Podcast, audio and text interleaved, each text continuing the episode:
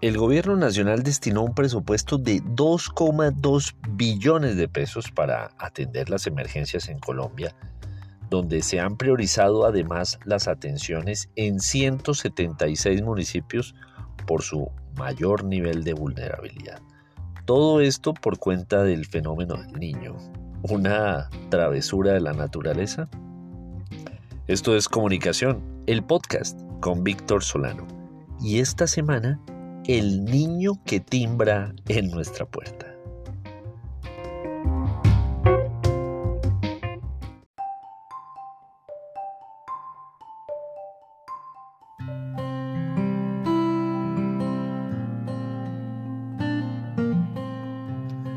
En el incesante desbalance climático en nuestro planeta, el fenómeno del niño emerge como una danza caprichosa que influye en los patrones meteorológicos globales.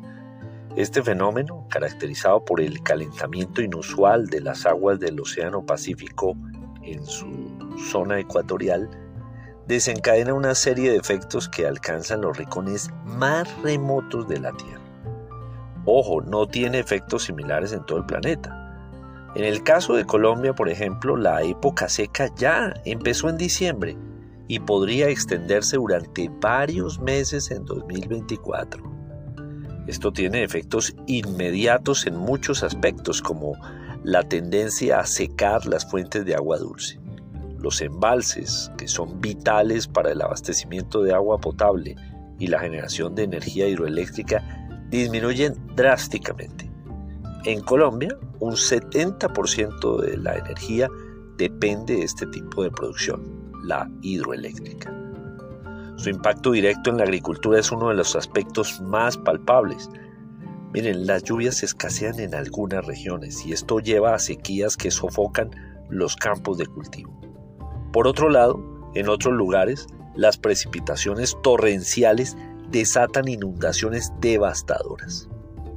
Este desequilibrio climático desafía la estabilidad de la producción alimentaria mundial termina afectando a los agricultores y en última instancia al suministro global de alimentos.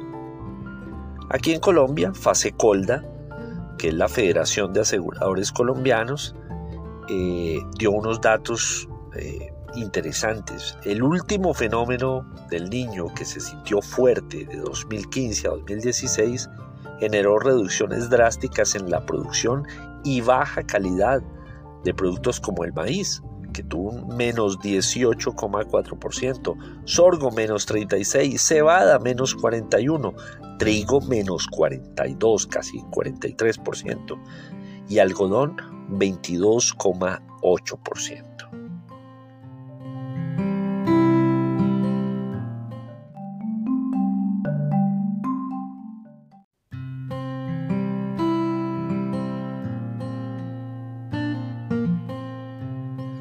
Ante este panorama que es desafiante, pues resulta imperativo entender que no podemos controlar la naturaleza, pero sí moldear nuestra respuesta a estos desafíos climáticos. La clave radica en la adopción de un consumo responsable, y esto tenemos que verlo siempre alineado con los Objetivos de Desarrollo Sostenible de las Naciones Unidas, donde la garantía al acceso del agua es algo sine qua non. Esto hay que tenerlo siempre muy presente. No podemos permitirnos el lujo de malgastar el agua. Así que pequeños cambios en nuestros hábitos diarios, como reparar fugas, reducir el tiempo en la ducha, todo esto puede marcar la diferencia. Además es esencial revisar nuestros hábitos alimentarios, apoyar la agricultura sostenible y reducir el desperdicio de alimentos contribuye a preservar la estabilidad en la cadena de suministro alimentario.